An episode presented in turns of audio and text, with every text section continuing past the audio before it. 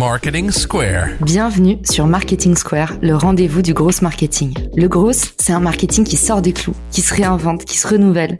C'est aussi un mindset qui repose sur l'envie de se dépasser, de se détacher de ses opinions une bonne fois pour toutes et d'apprendre en continu. Si tu te reconnais dans cette description, que tu sois débutant ou expert, abonne-toi.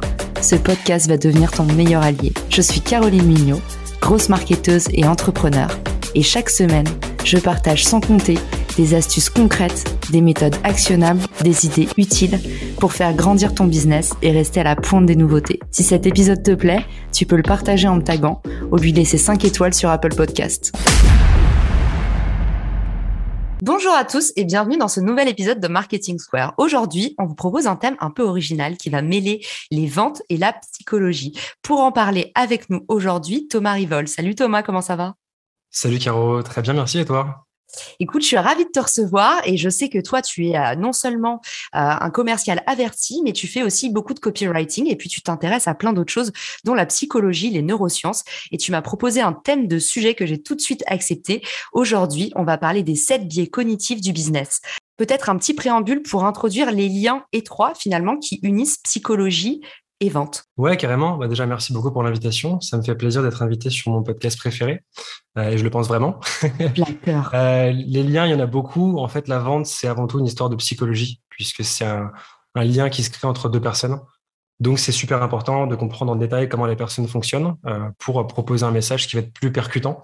Donc, il y a beaucoup de biais qui sont utilisés, euh, que ce soit en marketing, en sales, dans la vie de tous les jours. L'idée, c'est de creuser un petit peu, de les comprendre et de savoir comment se les approprier pour performer sur la vente, en gros. Ok, mais alors du coup, est-ce que c'est vrai ce que tout le monde dit, les commerciaux nous manipulent? C'est vrai et faux, on va dire. En fait, moi, je pars d'un principe très simple, c'est que la base, c'est d'avoir un bon produit ou un bon service. Et ensuite, on peut s'amuser sur le marketing, sur les techniques, sur euh, la psychologie, sur les biais d'influence, etc. On peut faire un peu ce qu'on veut euh, à partir du moment où on apporte un produit excellent ou un service incroyable à nos clients. Donc oui et non, mais si vous manipulez avec un bon produit, in fine, ils ont raison de le faire. Pour les bonnes raisons, c'est pas vrai. Tous les mêmes et il y en a marre. Tu m'as convaincu, Thomas. Du coup, on attaque tout de suite. Alors, c'est quoi le premier biais cognitif? Alors, c'est parti. Premier élément de teasing. Il risque de se passer quelque chose de surprenant à la fin de ce podcast. J'annonce, vous verrez plus tard. Le premier biais, c'est le biais d'autocomplaisance. Ça, c'est un biais qui peut euh, bloquer votre business et vous faire passer à côté de pas mal de ventes pourquoi? Parce qu'en fait, ce biais nous dit qu'on a tendance à penser que nos échecs ne sont pas de notre faute. Donc, sous-entendu, j'ai souvent des personnes qui me disent euh, mon client n'a pas validé mon devis parce que c'est une pince. Non, en fait, non. C'est pas que le client est une pince, c'est que l'offre n'est pas assez claire, que le produit n'a pas été rendu assez sexy. Mais voilà, la question, c'est à nous de nous la poser et on doit savoir comment faire pour proposer une meilleure offre. Donc ça, c'est un premier biais euh, qui est assez fréquent et qui peut générer pas mal de problèmes quand il s'agit de vendre. Ok, donc se trouver des excuses, personnellement, c'est un truc qui m'arrive jamais. Je vois pas de quoi tu veux parler. Bien, bien numéro 2. Bien numéro 2, c'est l'effet Dunning-Kruger. Celui-là, vous le connaissez peut-être. Euh, c'est un biais qui vous empêche de passer à l'action. Pourquoi? Parce que ce biais nous dit que les moins qualifiés surestiment leurs compétences et que les plus qualifiés les sous-estiment. Donc c'est pour ça qu'on voit pas mal de posts sur LinkedIn assez étranges, de personnes qui, qui ne sont pas forcément très qualifiées et qu'à côté, on a des personnes qui ont ce qu'on appelle le syndrome de l'imposteur, qui sont extrêmement qualifiées et qui n'osent pas poster la moindre chose, la moindre phrase sur LinkedIn. Donc ça, quand on le connaît, on peut facilement le faire sauter.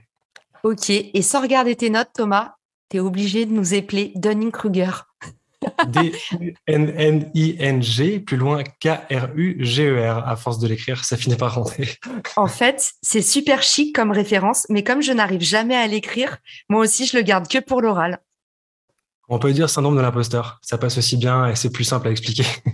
Au top. On est prêt pour euh, le biais numéro 3 et on s'attend du coup à un nom encore plus difficile à prononcer. Eh ben non, il est simple et en plus il y a le mot simple dans son nom. C'est le biais de simple exposition. Celui-là, je pense que tu le connais. Euh, ce biais, il nous permet en fait d'altérer un jugement. En fait, il nous dit que plus on est confronté à, à un message, à une personne, plus on a tendance à lui faire confiance. C'est pour ça d'ailleurs que je pourrais potentiellement euh, confier mes enfants à Caroline, à force de l'avoir posté sur LinkedIn. pas d'enfants Pas encore, mais j'en aurai. Et donc, en fait, ça, la vraie technique pour réussir à faire ça, c'est simplement de mettre en place une stratégie de marketing de contenu. Donc, de poster souvent, régulièrement, d'apporter de la valeur sans trop compter. Et surtout, d'avoir l'obsession d'aider les gens et de leur apporter des éléments de réponse, des solutions, etc. Mais alors, du coup, euh, je suis obligée de me faire l'avocat du diable. Est-ce qu'on ne peut pas gonfler aussi? Gonfler, c'est-à-dire? Bah, c'est-à-dire à force de voir euh, quelqu'un sans arrêt, bah, tu peux aussi avoir une, euh, un phénomène de rejet. Moi, ça m'est déjà arrivé de me dire ah non, il y en a marre. Ouais, c'est possible. Après, je parle d'un principe très simple. Quand tu apportes de la valeur à quelqu'un et que tu lui apportes des solutions, euh, tu ne le gonfles pas. Et le jour où il en a marre de te voir, euh, il se désabonne. Et puis c'est aussi simple que ça. On passe à la suite. Et on et on tombera pas dans le biais de l'autocomplaisance en se disant que c'est la faute de l'autre. Ok, on a pigé. On est prêt pour le prochain biais. Le prochain biais, c'est ce qu'on appelle l'effet de cadre. Et d'ailleurs, c'est souvent la raison pour laquelle vos call to action ne fonctionnent pas. Un call to action, je rappelle ce que c'est. C'est un bouton d'appel à l'action. Typiquement, sur un site, euh, ça va être le bouton obtenir un devis, télécharger ce document, etc.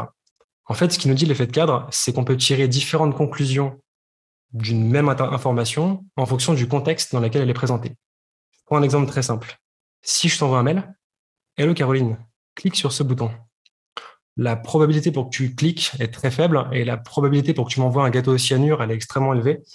Euh, à l'inverse, si je t'envoie un mail et que je te dis Hello Caroline, euh, je sais que tu bosses dans X, que tes problématiques sont Y et que j'ai potentiellement la solution Z pour toi, est-ce que ça te dirait d'en parler?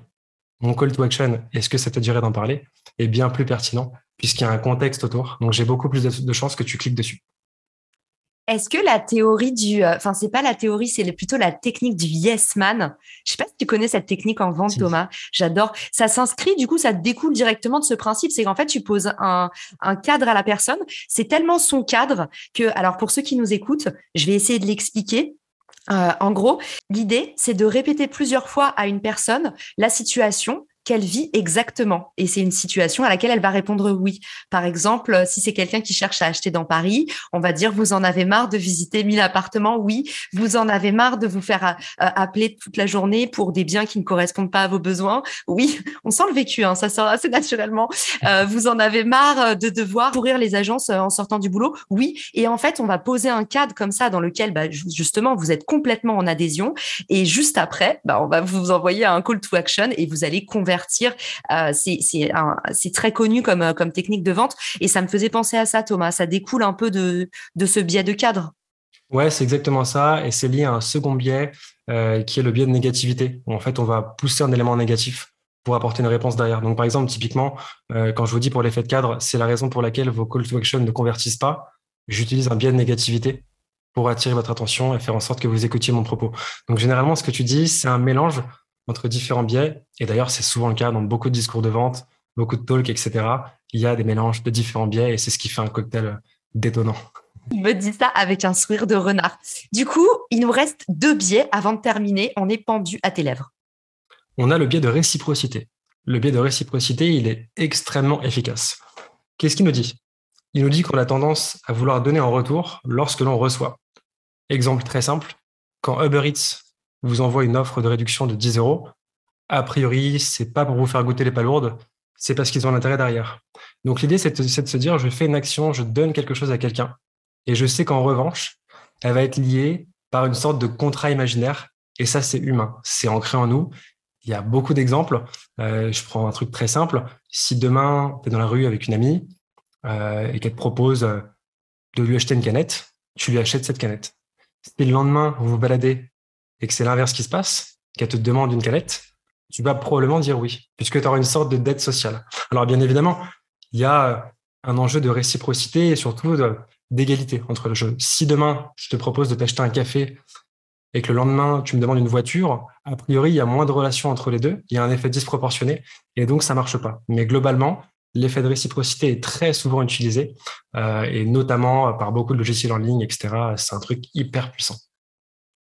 Et j'allais justement te demander une voiture, mais bon, d'abord, je vais passer mon permis, donc tu as un peu de temps pour mettre de côté, Thomas.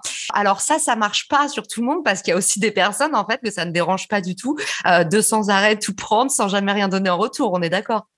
Effectivement, on est d'accord. On va dire qu'il y a 5% de pinces, n'ayons pas peur, appelons-les comme ça. Mais sur 95% des gens qui sont constitués de manière à peu près normale, plus ou moins bienveillante et honnête, euh, a priori, ça fonctionne. Vous pourrez tester. Et du coup, le dernier biais. Et le dernier, c'est ce que j'appelle euh, le syndrome de l'objet brillant. Et ça, c'est une raison pour laquelle souvent on se défocus, on perd notre concentration, et souvent la raison pour laquelle euh, les campagnes de prospection échouent. Qu'est-ce qui nous dit ce syndrome? En fait, à chaque fois qu'on découvre une nouveauté, il se passe quelque chose de magique, de chimique dans notre cerveau, et on est attiré par ça.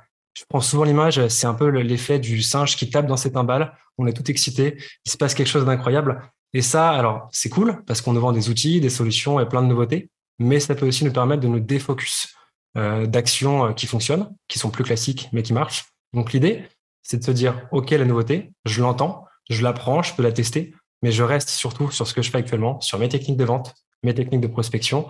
Et si j'ai un petit outil en plus qui m'apporte quelque chose d'intéressant, je le prends. Mais sinon, euh, on laisse filer. Ça sert à rien de se laisser happer par ce genre de choses. L'image que j'avais moi en tête, c'était plutôt, tu sais, les gamins à Noël qui tout d'un coup ont un nouveau jouet qui va devenir euh, l'obsession euh, et, ça fait dire très vite. Mais alors, par contre, tu vois, moi j'ai une autre définition de l'objet brillant. Enfin, en tout cas, je l'utilise. C'est peut-être la mauvaise définition, mais moi je l'utilise d'une autre manière. Pour moi, le syndrome de l'objet brillant, c'est quelque chose en fait qui va t'apporter une satisfaction immédiate, mais pas sur le long terme. Typiquement, dans l'entrepreneuriat, euh, tu vois, quand quand je vois des, des, entrepreneurs, on, est souvent confronté à la même chose. Soit on vend nos très chères pour les autres. Et du coup, on devient consultant, syndrome de l'objet brillant, soit on investit nos compétences dans nous-mêmes en montant par exemple un SaaS et du coup, on sait que ça va pas rapporter de l'argent tout de suite. C'est pas le chemin facile, mais quelque part, on investit sur nous, on capitalise sur nous. Et moi, je l'utilise vraiment comme ça. Le syndrome de l'objet brillant, euh, c'est comme pareil sur une stratégie LinkedIn. Ça va être, bah, en fait, au lieu de vouloir faire euh, euh, du top funnel, de t'adresser à tout le monde, de faire des posts clivants qui vont faire du buzz, bah, quelque part, c'est un peu plus la stratégie des petits pas. Et, je l'utilise comme ça. Est-ce que tu as déjà entendu aussi ce, cette, cette autre définition? Ouais, je suis aligné avec toi et je pense qu'effectivement, on peut lier les deux. Euh, il y a effectivement ce, ce, ce, biais de gratification immédiate qui est assez intéressant. Et donc, tu peux très bien coupler les deux pour plus d'efficacité. Donc, euh, ouais, carrément, let's go. Et donc, avant de terminer, je sais pas si vous en souvenez, mais je vous ai dit en début de podcast qu'il se passerait quelque chose de surprenant. Oui. Euh, et ce qui se passe de surprenant, c'est qu'en fait, j'ai caché un autre biais dans ce podcast, qui est du coup le dernier biais. Ce biais, on l'appelle le FOMO, Fear of Missing Out. En fait, c'est la peur de manquer quelque chose. Donc, ce que j'ai fait, c'est que je vous ai dit qu'il allait se passer quelque chose en fin de podcast pour être sûr de vous voir rester jusqu'au bout et de ne rien manquer. Donc ça, c'est un biais super efficace et hyper pertinent qu'on peut utiliser notamment pour garder l'attention d'une audience jusqu'à la fin d'un podcast. C'est parfait parce que Thomas, si tu m'avais dit que tu avais huit sujets, je t'aurais dit non, huit n'est pas un chiffre magique. Euh, je veux sept. Donc, dans tous les cas, euh, on était complètement alignés par hasard, à l'insu de notre plein gré, comme on dit. Merci Thomas pour tout ce que tu nous as apporté. C'est un épisode vraiment différent des autres. J'espère que vous allez l'apprécier. Et puis surtout, je vous invite à aller suivre Thomas, qui a non seulement un profil LinkedIn qui déchire avec son frère, je mettrai les, les liens dans les ressources, et puis surtout, tu viens de sortir une newsletter et tu as tellement l'amour des mots que je pense que nos auditeurs sauront l'apprécier. Bah, merci beaucoup, avec grand plaisir. Merci à toutes les personnes qui nous ont écoutés. Et je vous dis euh, à très vite sur la newsletter. Salut à tous, ciao Salut Si t'as écouté jusqu'ici, c'est certainement que cet épisode t'a plu.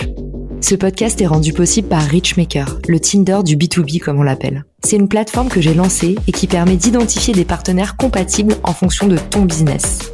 En gros, dis-moi quels sont tes objectifs marketing et je te dirai qui va t'aider à les dépasser au sein de ton écosystème.